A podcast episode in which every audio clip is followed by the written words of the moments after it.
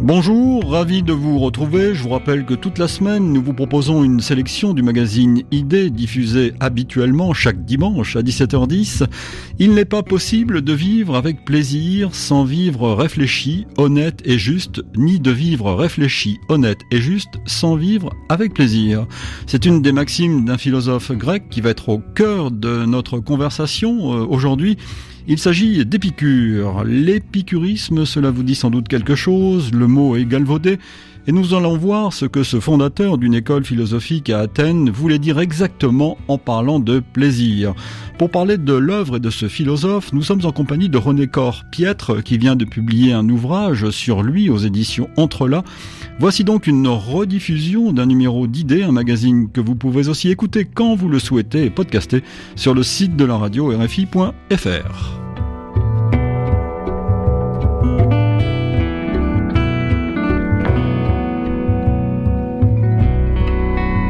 Bonjour René Corpiètre. Bonjour. Vous êtes une helléniste renommée, directeur euh, d'études émérites à l'école pratique des hautes études. Vous êtes une spécialiste de l'étude comparative des religions et de la pensée. Vous avez déjà publié Comment peut-on être Dieu, la secte d'Épicure chez, chez Belin. Euh, vous dites euh, d'emblée dans ce livre étrange destinée que celle de l'œuvre et de la pensée d'Épicure. Pourquoi la raison? Parce que il y a toujours eu un malentendu. Et ce malentendu, il est, il est là presque dès le départ. Dans la mesure où, parmi les grands amis d'Épicure, euh, il y en a un qui a trahi et qui est à l'école porter des tas de bruits qui ensuite ont installé dans le public des idées reçues. Et en même temps, vous avez euh, cette... Euh, j'ai parlé d'une secte, mais le terme secte, c'est le terme qu'on employait pour désigner les mouvements philosophiques. Hein. Il y avait la secte stoïcienne, c'était des choix. Hein. Le mot secte, ça veut dire choix, une hérésie, un choix. Et on en reparlera évidemment à l'époque chrétienne. Donc, euh, euh, les, les, épicuriens, c'était des gens qui euh, avaient choisi, euh, parmi d'autres, parmi les, sceptiques, les pyrrhoniens, les, les, stoïciens, les stoïciens, etc.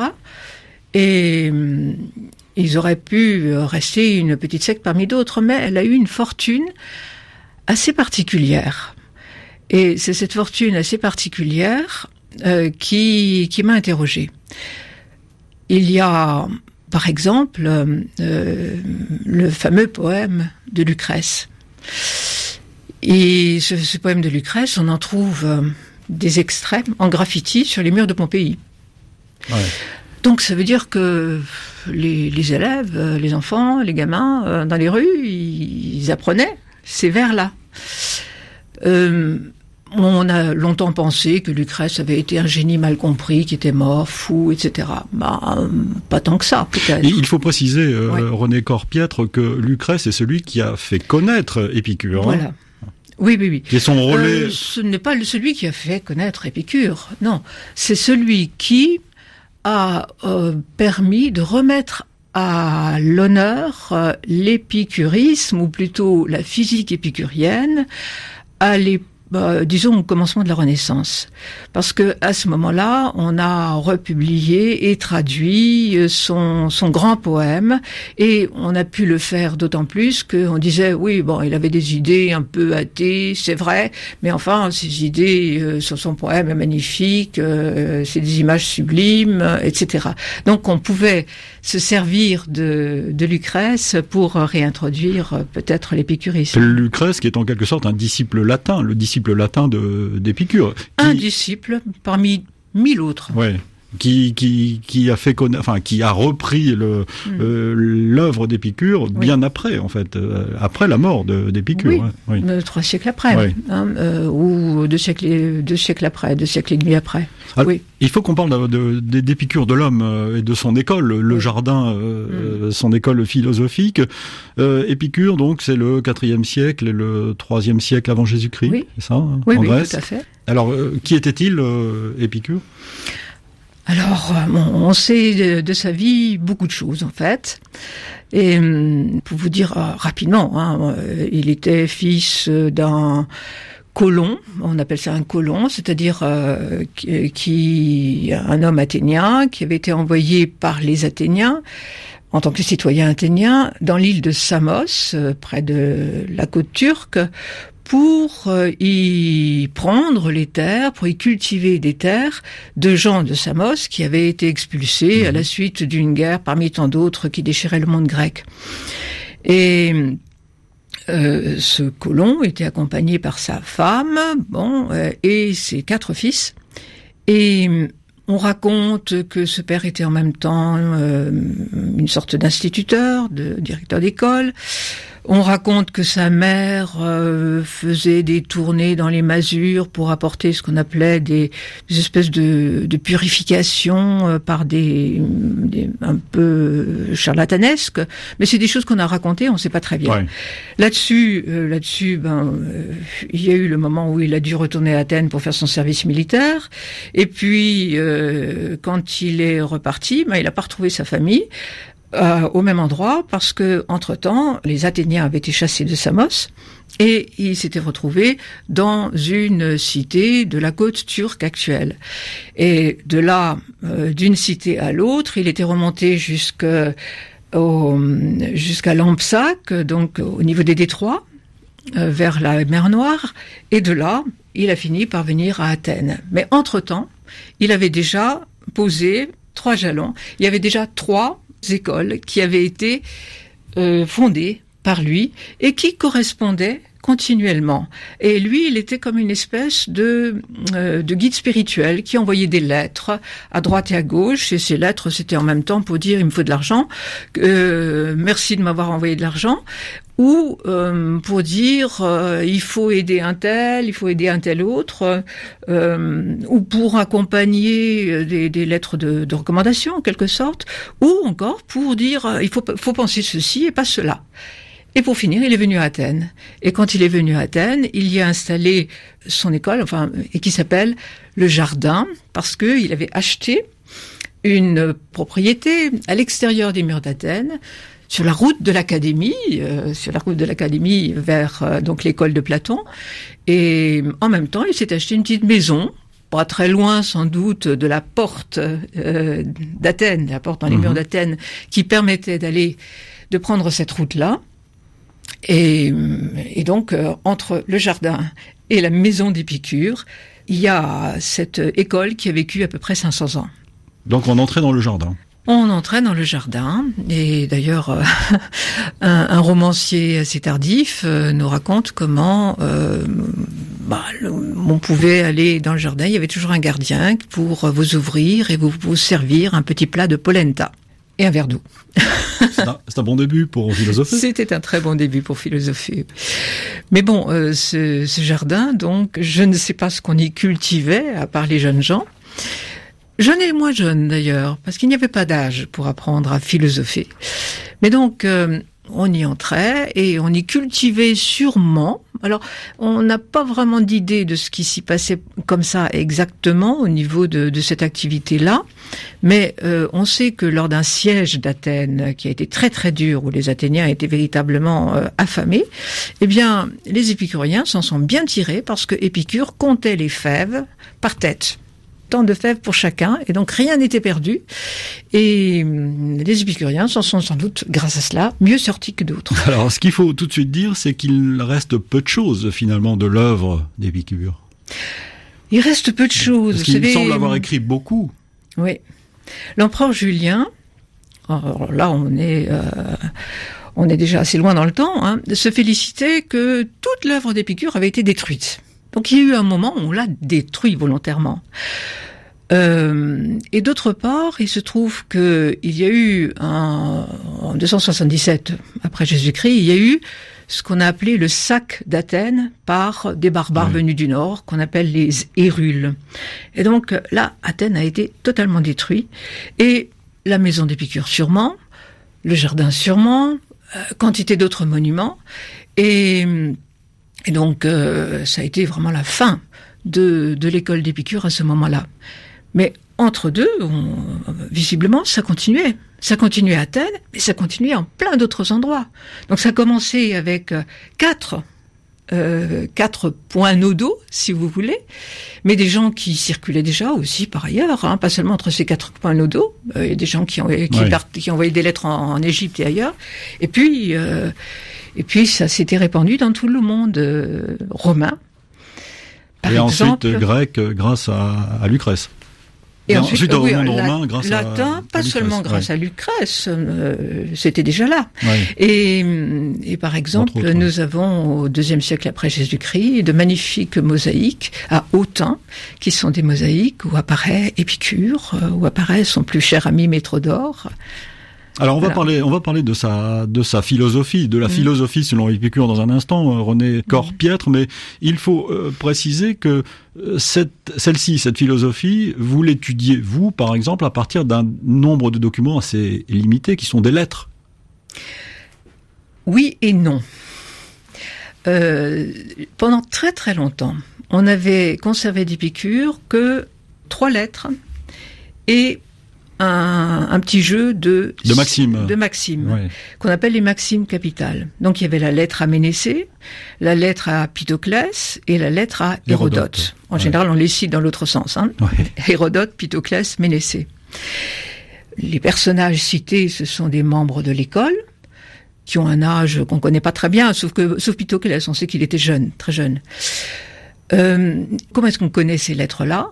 Ben, Il se trouve que au début du IIIe siècle, un certain Diogène Laërce a fait une sorte de compilation des vies de des philosophes illustres euh, de toutes les écoles. La vie des hommes illustres en quelque la sorte. La vie, euh, oui, mais des philosophes illustres en l'occurrence, de toutes les écoles, euh, pour en même temps rapporter des petits, des petits anecdotes, des petites, des petites sentences, des petites citations, des titres de, de, de livres, etc. Alors pour Épicure, il dit, c'est lui qui a le plus écrit. Il a écrit un nombre incroyable de choses et les autres se sont épuisés à le suivre. Et en plus, il n'a jamais copié personne. Et d'autre part, lui-même cite in extenso, euh, en fait, quatre choses, quatre textes. Le premier, c'est le testament d'Épicure. Ensuite, les trois lettres et les maximes capitales, c'est-à-dire une liste de quelques dizaines de maximes, de sentences qui enseignent le bien vivre. Et puis, euh, on pensait que ça s'arrêtait là, mais enfin, on a retrouvé depuis, dans la bibliothèque vaticane, une liste d'autres sentences, qu'on appelle les sentences vaticanes. Ça, c'est relativement récent, 19e siècle. Et puis, on a trouvé, mais ça, euh, depuis le 18e siècle, le milieu du 18e siècle, quand on a commencé à fouiller les ruines euh, de Pompéi et d'Herculanum. Et là, on a retrouvé une bibliothèque, une bibliothèque à Herculanum. Et cette bibliothèque se trouvait être une bibliothèque essentiellement épicurienne. Et on a sorti des milliers de papyrus. Et parmi ces milliers de papyrus, il y a surtout un écrivain qui émerge, qui s'appelle Philodème. Mais ce Philodème, il faisait ses petites compilations en prévision d'un livre, ou alors euh, il écrivait lui-même des livres, qui étaient des livres épicuriens. Et dans ces petites compilations, par exemple, il cite quantité de lettres, en disant chaque fois la date. C'est précieux, oui. Ouais. Euh, à tel moment, Épicure écrit à un tel que, et euh, suit la citation. Bon, alors c'est du papyrus, à moitié brûlé par le volcan du Vésuve. Hmm. Hein. Euh, donc euh, c'est très difficile déjà à dérouler. Et au début, on a fait des dégâts pas possibles pour justement couper en deux et puis essayer de lire quand même en, mettant l'un à côté de l'autre les, petits morceaux. Donc des phrases ont été détruites, il y a des choses qui ont été détruites. Il y, a, euh, il y a des choses qui ont été détruites par les chercheurs eux-mêmes.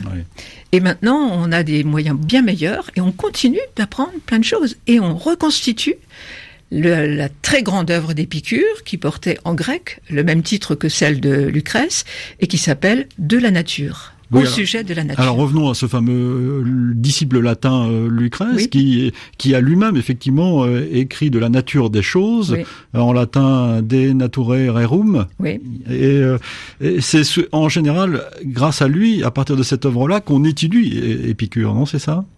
Souvent. Euh, Parce qu'il a repris. Souvent, très souvent, effectivement, Lucrèce est un canal pour aimer Épicure. Euh, sinon, on, euh, d'Épicure, on, on, lit en fait essentiellement la lettre à Ménécée. Pourquoi? Parce que c'est six pages et on a tout le résumé de la doctrine éthique. Alors pourquoi s'embêter? Alors pourquoi s'embêter à lire une autre chose? Et les professeurs de philosophie sont très très contents de pouvoir proposer ça à leurs élèves. Donc ils le font très souvent. C'est vrai que dès qu'on parle d'Épicure, c'est la lettre à, à Ménécée euh, que l'on étudie. C'est un très beau texte. Et on va en parler dans la deuxième partie de, de l'émission. Pourquoi dites-vous que la grande philosophie tient toujours sa pensée pour mineur en regard de la grande tradition de Platon, d'Aristote, voire des stoïciens ben, Parce que c'est assez tardif euh, sous l'Empire romain que l'épicurisme ou que l'école épicurienne a été ajoutée en quelque sorte à la liste des écoles officiellement reconnues pour l'éducation des, jeunes. Euh, longtemps, finalement, les épicuriens étaient restés un peu en marge. Euh, à la fois, on y mettait ses enfants et on, surtout les, les bons, les, grands bourgeois romains, si mhm. vous voulez, pour euh, employer un terme contemporain. Euh, bon, ils mettaient leurs enfants là-bas, euh, dans ces écoles, et ils aimaient bien mettre leurs enfants au début dans une école épicurienne, parce que là, premièrement, on leur ouvrait un peu les yeux sur la nature. Et puis, euh, d'autre part, on leur apprenait quelque chose qui semblait plus facile à retenir, mhm. parce que tout ça était bien, bien, bien résumé, par exemple dans les maximes, dans les lettres dont je viens de parler. Et donc, c'était un accès apparemment plus facile. Et après, on pouvait se tourner vers des études plus plus élevé, en quelque sorte. On passait par le stoïcisme, et puis tout ça finissait euh, sur euh, Aristote, sur Platon, euh, la grande tradition. Au fur et à mesure, c'est au fur et à mesure, on a eu comme ça un cursus qui intégrait tout et qui procédait d'une élévation. Donc Épicure était en quelque sorte au bas de l'échelle. Épicure était au bas de l'échelle, voilà, pour les petits. Mais il a, il a traversé, il a traversé les, les siècles, euh, voire les, les, les, millénaires, parce que mm. euh, aujourd'hui, euh, Épicure est toujours là pour le meilleur et pour le pire, quand on parle d'épicurisme. Oui, oui, oui, oui, tout à fait. Alors, ce qui est amusant, d'ailleurs, c'est que quand euh, en Italie, euh, on a commencé à publier, ça fait quoi, 20 ans maintenant, on a publié des séries de petits livres qui s'appelaient les mille lire. Avec mille lire, euh, on avait, euh, on pouvait avoir un petit livre, voilà, et pas l'œuvre complète, mais enfin moi. Et donc il y avait la lettre, entre autres, la lettre Épicure sur le bonheur a été le succès phénoménal des, de cette première série des mille lire. Donc, bah, peut-être tout simplement parce que le terme lettre sur le bonheur, ça fonctionne toujours. Et puis, ainsi que la notion, ainsi que la notion de plaisir. Et la notion de plaisir, voilà. Alors la notion de plaisir qui est naturellement euh, à, chaque fois à préciser. Oui, évidemment, on va pas manquer de le faire euh, dans quelques minutes, euh, René Corpiètre. On va revenir à l'époque contemporaine en écoutant quelques informations de ces dernières heures dans un flash, et on se retrouve dans quelques trois minutes pour continuer à parler d'Épicure et singulièrement cette fois de sa philosophie, sa notion de la philosophie. À tout de suite.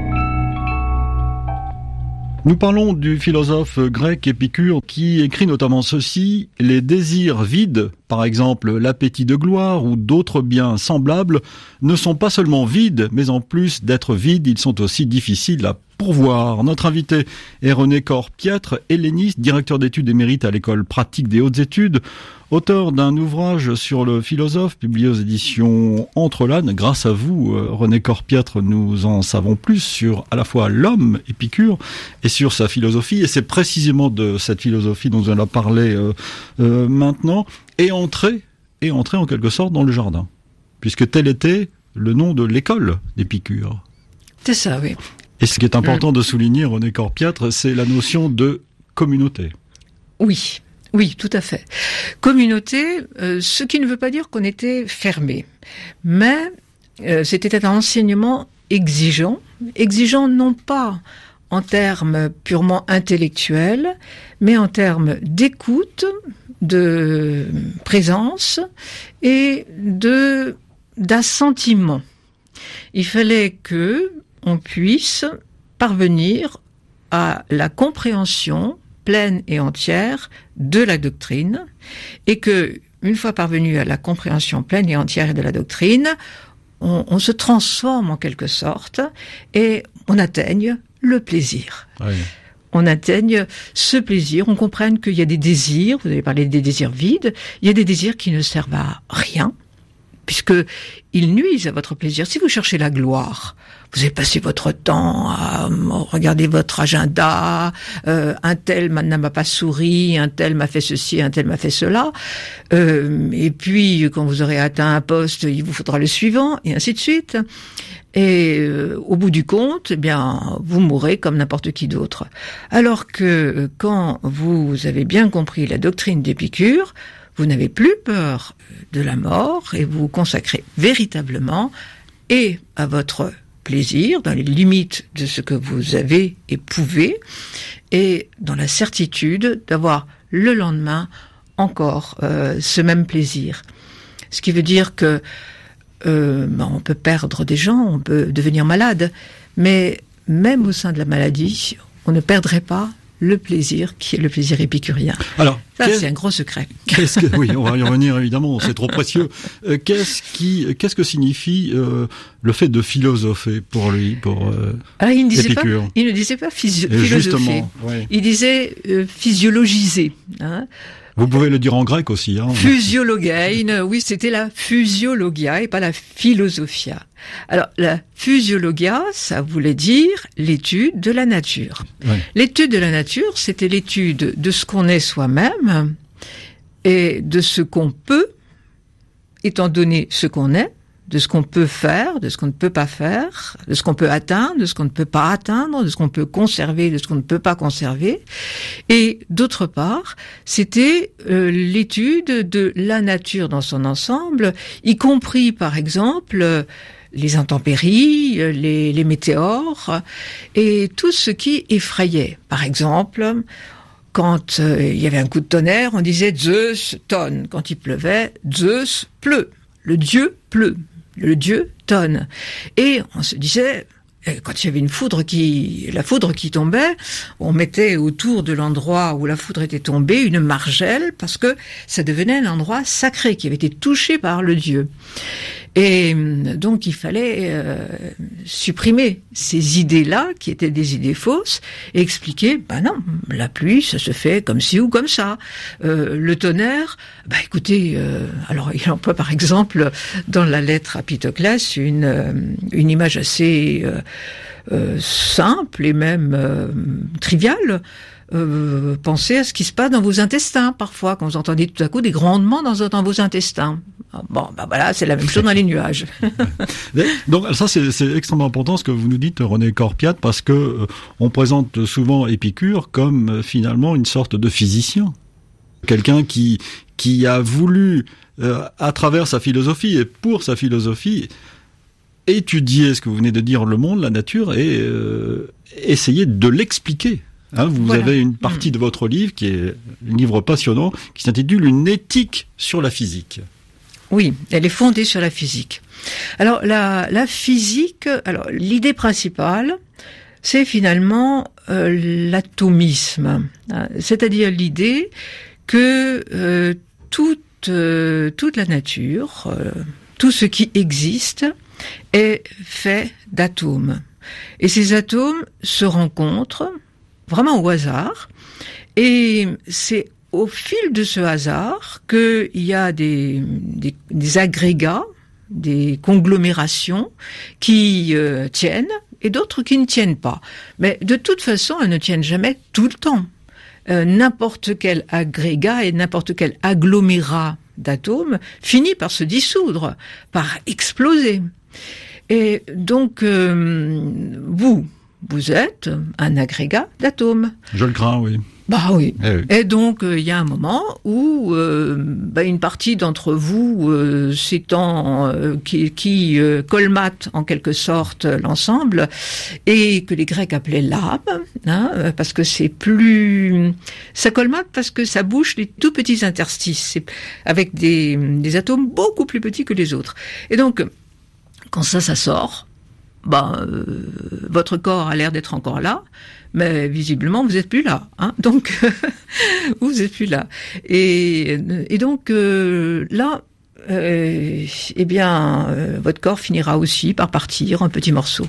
Mais il y a une chose dans ce monde des atomes qui est importante mm. aussi, c'est cette notion de clinamen, c'est ça? C'est oui.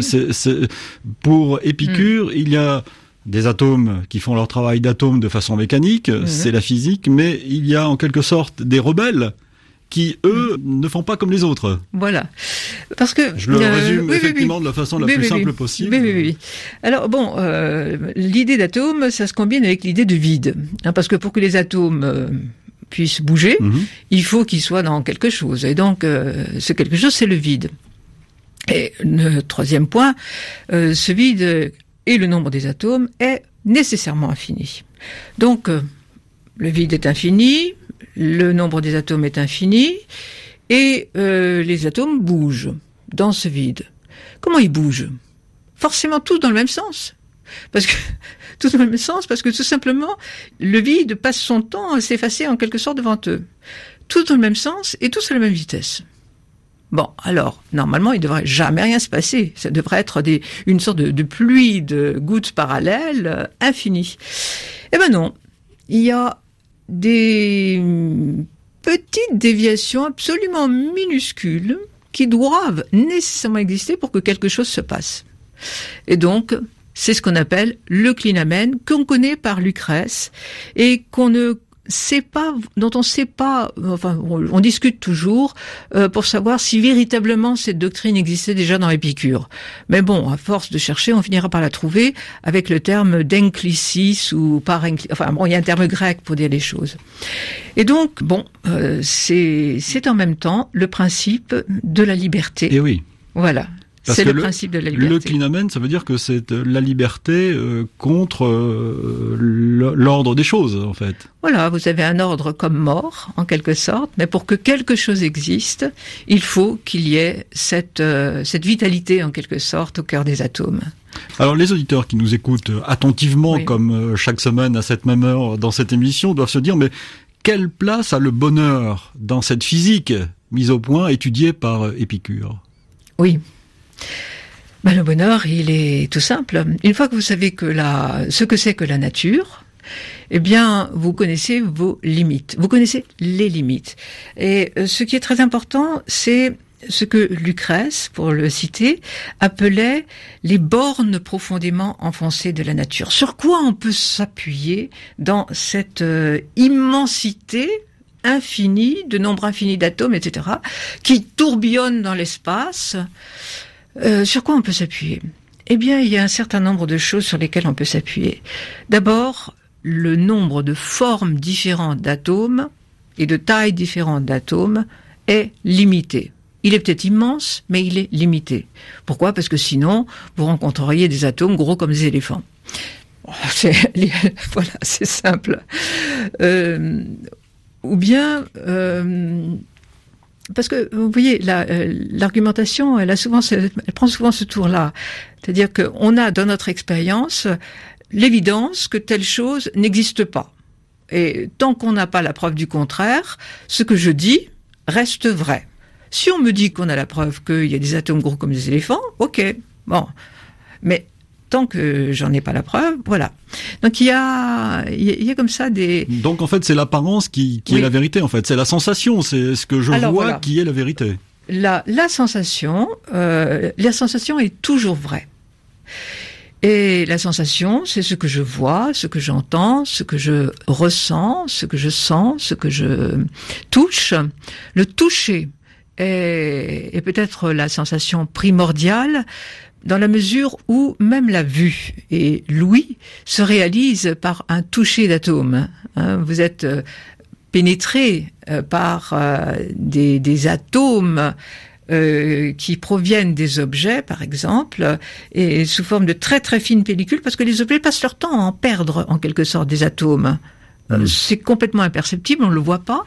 Mais si vous voyez, c'est parce que justement l'objet que vous voyez est en train de perdre dans un flux continu des atomes, puisque ça n'arrête pas de bouger à l'intérieur. Et euh, vous avez vous des canaux sensoriels qui vous permettent de recevoir ces images-là. Alors pour reprendre un mot plus contemporain, on pourrait dire qu'Épicure en quelque sorte est un matérialiste, non? C'est un matérialiste, bien sûr. Oui, ah, c'est une tentative d'explication du monde par la physique et par les atomes. Oui, oui, oui. Quelle est la place des dieux dans sa philosophie? Parce qu'on le présente, on pourrait aussi le mhm. considérer comme un athée, si, euh, toujours en reprenant des mots euh, contemporains. Oui, euh, les, les, dieux sont une des conditions de la nature. Je dirais ça tout simplement. Pourquoi? Parce que les hommes, ou alors peut-être, je dirais, parce que Épicure existe. Je m'explique. Épicure pense les dieux, mais d'ailleurs tous les hommes pensent les dieux, et on les voit en rêve. Bon, alors aujourd'hui, quand on les voit en rêve, enfin, en tout cas, au temps d'Épicure, quand il les voyait en rêve, euh, c'était souvent sous la forme de leur statut, ou alors euh, sous la forme de leur statut animé. Et ma foi, euh, c'est là que interviennent les apparitions des dieux. Hein. Donc on les voit et on ne peut voir que ce qui existe. Et euh, les dieux, comment est-ce qu'on les voit? Euh, quelle est leur définition en quelque sorte? C'est, Il prend tout simplement une formule qui est dans Homère. Les dieux bienheureux qui sont toujours. Les dieux bienheureux. Donc il y a deux caractéristiques, bienheureux et éternels. Pour qu'il soit éternel, bon, euh, la question de l'éternité, finalement, Épicure se la pose pas comme ça. Donc, il ne va pas parler d'éternité, mais il va parler d'incorruptibilité. Les dieux, ils peuvent pas changer, ils ne peuvent pas se dégrader comme n'importe quel autre corps, et donc, euh, ils forment une limite. Si nous avons l'image des dieux, c'est que cette limite nous apparaît, et dans la mesure où elle nous apparaît, il y a quelque chose d'autre qui, qui devrait nous apparaître aussi, c'est comment ils font. Et d'autre part, puisque je les imagine, et que je les imagine heureux, eh bien, ils ne peuvent être que de type humain. Je les imagine d'ailleurs avec un visage humain. Hein, les dieux chez les Grecs mhm. sont anthropomorphes. Je les imagine avec un visage humain. Donc, théoriquement, n'importe quel homme avec un visage humain euh, devrait pouvoir euh, gagner ce bonheur qui est divin, c'est-à-dire une incorruptibilité, au moins de quelque chose qui est son le, bonheur, mmh. hein, euh, et, en tout cas ce bonheur. Hein. Peut-être pas l'éternité, ce sont toujours, mais enfin un bonheur qu'on ne touche pas effectivement, on trouve euh, qui, qui, reste intouchable, qui reste inchangeable. Et effectivement, on trouve dans l'épicurisme cette idée que une fois qu'on a bien compris la doctrine d'Épicure, physique, physique d'abord, et puis ce que ça implique au plan éthique, on a compris qu'on n'a pas besoin d'avoir peur des dieux, qu'on n'a pas besoin d'avoir peur de la mort, et que par conséquent, on peut être heureux comme un dieu et même euh, que, que, Zeus n'est absolument pas plus heureux qu'Épicure, par exemple. Est-ce qui veut dire, René Corpiètre, que les dieux hmm. vivent dans leur monde, dans un monde représenté euh, par l'homme, et hmm. qu'ils n'ont pas d'emprise sur l'activité de l'homme? Ils sont dans leur... Surtout pas qu'ils aient d'emprise. Bah, parce que vous imaginez un peu si chaque prière de n'importe quel cuidam venait les, les embêter dans leur dans leur bonheur. Ce serait dommage, effectivement. Bon, vous seriez là. Il y a un, un écrivain qui s'appelle Lucien au deuxième siècle. Le fameux Lucien de Samosate. Voilà, Lucien de Samosate. Et il avait, euh, il avait par exemple imaginé un Zeus qui euh, aurait euh, devant lui toute une série de marmites avec des couvercles, et chaque marmite serait liée en quelque sorte à un temple où on vient lui glisser des prières, et il ouvre un couvercle pour recevoir les téléphones de l'époque, si vous voulez. il, il, ouvre la marmite, le, le couvercle pour recevoir une prière et ensuite il faut qu'il s'ingénie à trouver la solution à la prière du pauvre homme. Bon, vous imaginez un peu la vie d'un dieu, c'est pire que celle d'un ministre. Donc non. Non, non, non, le Dieu, s'il est heureux, c'est qu'il ne s'embête pas des hommes. Sauf pour euh, rencontrer dans des hommes comme Épicure, pourquoi pas, des alter ego avec qui, pourquoi pas, on pourrait causer. Enfin, en tout cas, vous avez au moins, euh, vous avez l'image chez Lucrèce d'un Épicure qui, euh, pour, euh, devant qui le ciel s'écarte et il s'avance dans l'immensité et il accède au séjour des dieux. Et après, bon, vous avez quelques vers pour décrire ce séjour des dieux. Mais bon, donc, ça va pas plus loin, mais L'homme n'a pas à craindre des dieux et l'homme n'a pas à craindre la mort aussi. Et n'a pas à craindre la mort du tout. Non. Pour quelle raison, dit-il bah, Pourquoi? Parce que, euh, premièrement, le temps hmm. n'existe pas.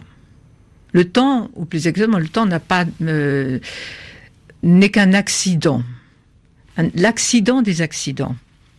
Et donc, euh, le, le temps ne compte pas, si vous voulez.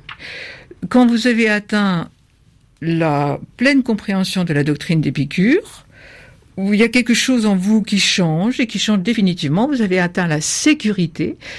Euh, la sécurité, c'est l'ataraxie. Hein, c'est le terme qu'on emploie, ataraxie. C'est-à-dire le sentiment de, de bien-être De non-trouble. De non-trouble. De non-trouble. Et dans ce sentiment de non-trouble, on gagne en même temps une suffisance à soi-même, c'est l'autarcie, Hein. Euh, donc ataraxie, autarcie, et on n'a plus besoin de s'inquiéter du lendemain, sauf de la manière la plus calme et la plus posée, la plus tranquille. Et euh, il y a simplement quelque chose qui manque, si vous voulez, pour que ça fonctionne véritablement. Et ce quelque chose, c'est l'amitié. Et l'amitié, c'est comme, euh, comme pour les dieux. Les dieux sont jamais seuls. Ils sont toujours en bande. Ils sont toujours en, meute. Ah oui, ils sont toujours en bande. Ils sont sur leur Olympe, mais il y a plein de dieux. Et donc, euh, ça marche pas du tout avec un monothéisme cette histoire-là. Hein et donc, euh, comme il y a beaucoup de dieux, eh bien, en fait, les dieux sont comme euh, le reste de la nature, c'est-à-dire ce sont des agrégats d'atomes qui perdent aussi des atomes, mais ils peuvent pas les perdre complètement parce qu'ils les récupèrent tout de suite. Ils les récupèrent dans l'amitié. Et donc, c'est un échange, mais un échange heureux. Et hum, Enfin, à, ce niveau-là, vous atteignez mon, ma propre démonstration, si vous voulez, euh, que je ne complète pas complètement, euh, spécialement là, dans, dans ce livre-là où je suis euh, plus dans la dans l'approche classique de de l'épicurisme, mais quand même il y a ça. Hein, L'amitié, c'est l'essentiel, et c'est uniquement avec le mot amitié que Épicure emploie le mot immortalité. Alors, il faut préciser, euh, René Corpiatre, que mm. euh, pour Épicure, il est normal que l'homme satisfasse ses désirs, mais qu'il y a plusieurs types de désirs. Les désirs naturels et nécessaires, les désirs naturels non nécessaires et les désirs non naturels et non nécessaires. Ça demande une explication. Oui. Alors bon, les désirs, euh, les désirs naturels, bon, c'est très simple. Hein, euh, vous avez besoin de manger, de boire et de dormir. Et donc, euh, nécessairement pour vivre, vous satisfaites ces désirs-là. les, désirs naturels non nécessaires. Les désirs naturels non nécessaires, ça peut être par exemple le désir sexuel. Mhm. hein. Euh, bon, euh, si ça va jusqu'à de la passion amoureuse euh, exclusive, euh, ça va un peu trop loin, sans doute, parce que à ce moment-là, vous serez toujours occupé de l'autre, vous dépendrez d'un autre de façon excessive. Mais hum, et puis vous ne vous satisferez jamais. Hein. Mais là, vous avez un désir naturel qui euh, qui n'est pas qui n'est pas nécessaire à votre subsistance, hein, euh, à votre. Oui, ça, oui, Bon. ça, bon, ça, on- Mais enfin bon. si Et il y a donc les désirs non naturels et non nécessaires. Alors les désirs non naturels et non nécessaires, c'est euh, bon. Alors par- parmi les désirs naturels euh, non nécessaires, vous avez aussi, par exemple, le, euh, le désir de manger de la confiture plutôt que de, de prendre une fève, par exemple une purée de Ouais. fèves. Hein. Donc voilà, c'est de la gourmandise, par exemple. Mais dans le désir ni naturel ni nécessaire, là. Vous avez la débauche, euh, vous avez la goinfrerie, vous avez euh, le désir de gloire, euh, par exemple. Et c'est là que l'épicurisme entendu aujourd'hui est, est sujet à des, des, des, des erreurs d'interprétation, parce que l'épicurisme est souvent lié à cet esprit de, j'allais dire, de débauche, d'excès. Alors qu'Épicure n'est pas du tout dans ce registre. Jamais, non, non, jamais. En revanche, euh, ça, son mode de vie euh, pouvait donner des, des idées euh, de, de débauche à certains contemporains. Par exemple, euh, il accueillait aussi bien des femmes, euh, des élèves femmes que des élèves hommes. Et les esclaves pouvaient chez lui devenir des philosophes. hein.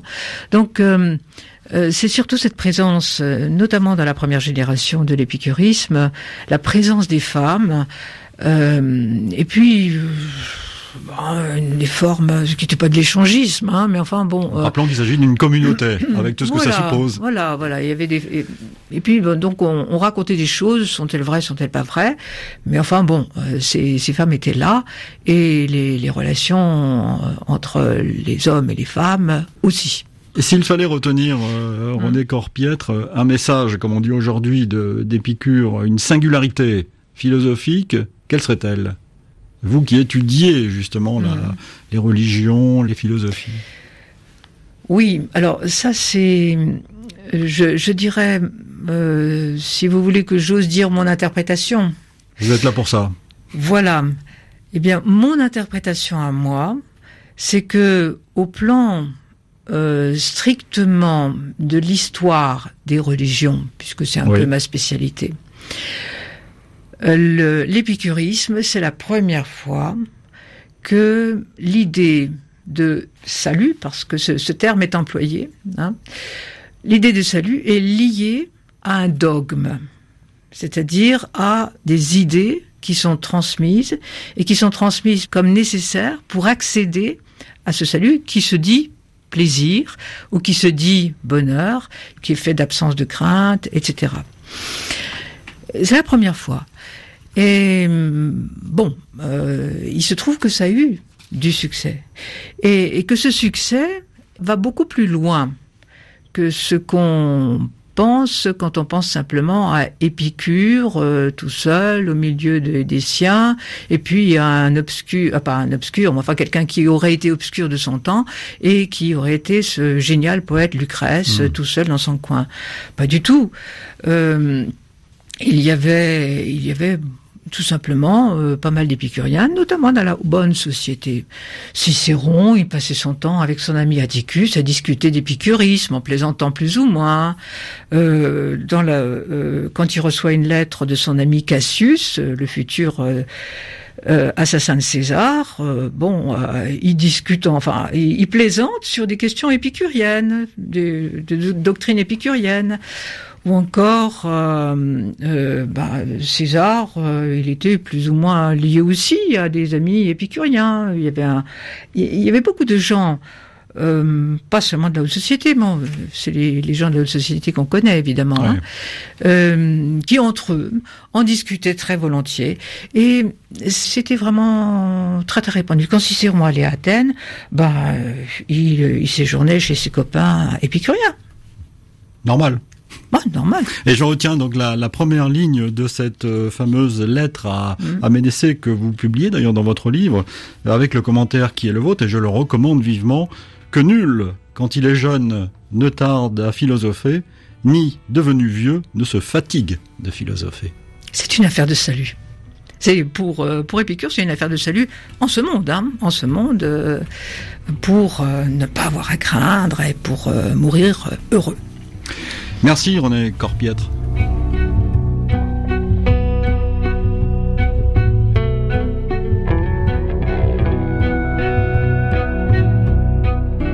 René Corpiètre, auteur donc d'Épicure, un livre sur ce philosophe et son œuvre publiée aux éditions Entrelacs. Idée réalisée par Vanessa Rovensky, un magazine que vous pouvez retrouver sur le site de la radio rfi.fr. Écrivez-nous à l'adresse suivante. Idée au pluriel rfi.fr. Merci de votre fidélité. Demain, nous parlerons de Rabelais, mais dans un instant, un nouveau journal sur RFI.